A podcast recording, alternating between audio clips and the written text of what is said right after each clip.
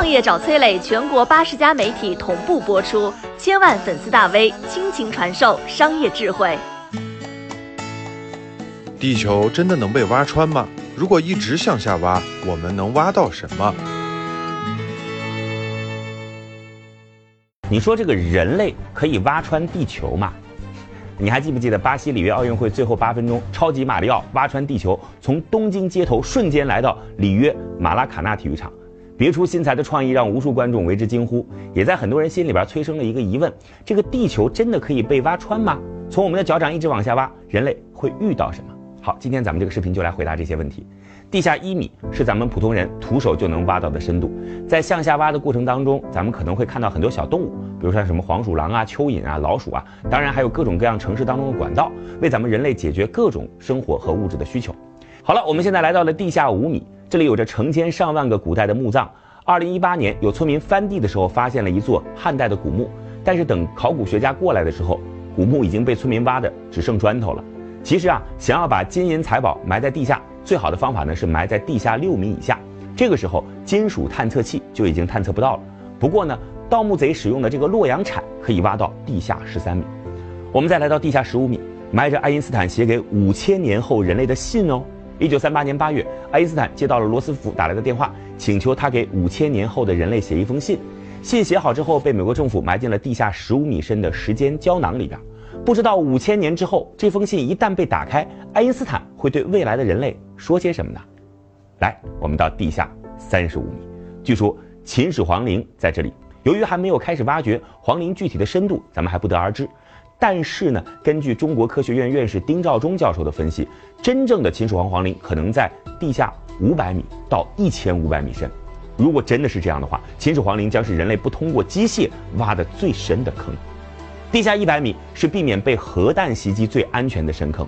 一九六二年七月六号，美国在位于内华达州的核武器试验场引爆了一枚当量为十点四万吨 TNT 的核弹。这枚核弹爆炸后产生了一个直径接近四百米、最深处达到九十七米的巨大弹坑。所以说啊，想要不被原子弹炸到，躲在地下一百米就足够了。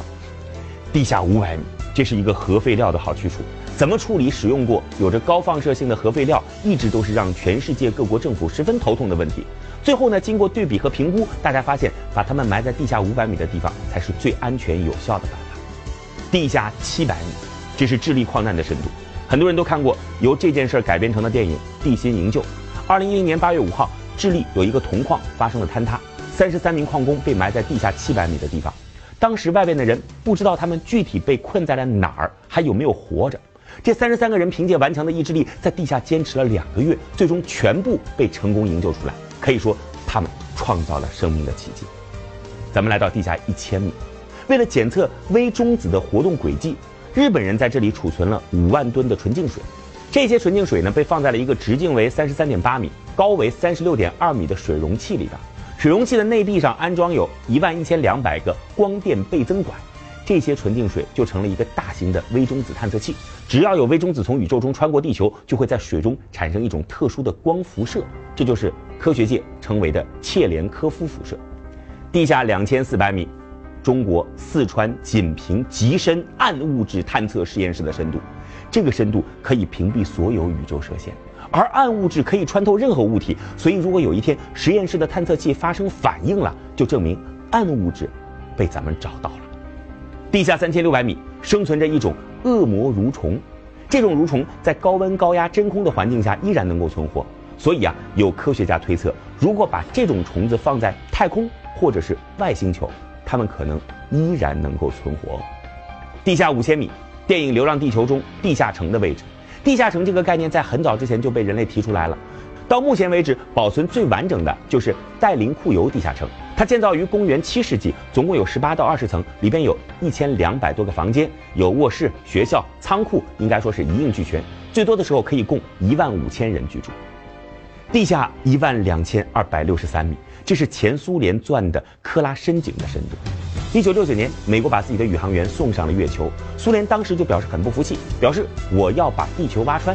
于是就在一九七零年秘密开始了。克拉深孔计划，但是呢，就在挖到一万两千两百六十三米的时候，钻头不但发生了异常剧烈的抖动，井里边还传出了类似人类哭嚎般的声音。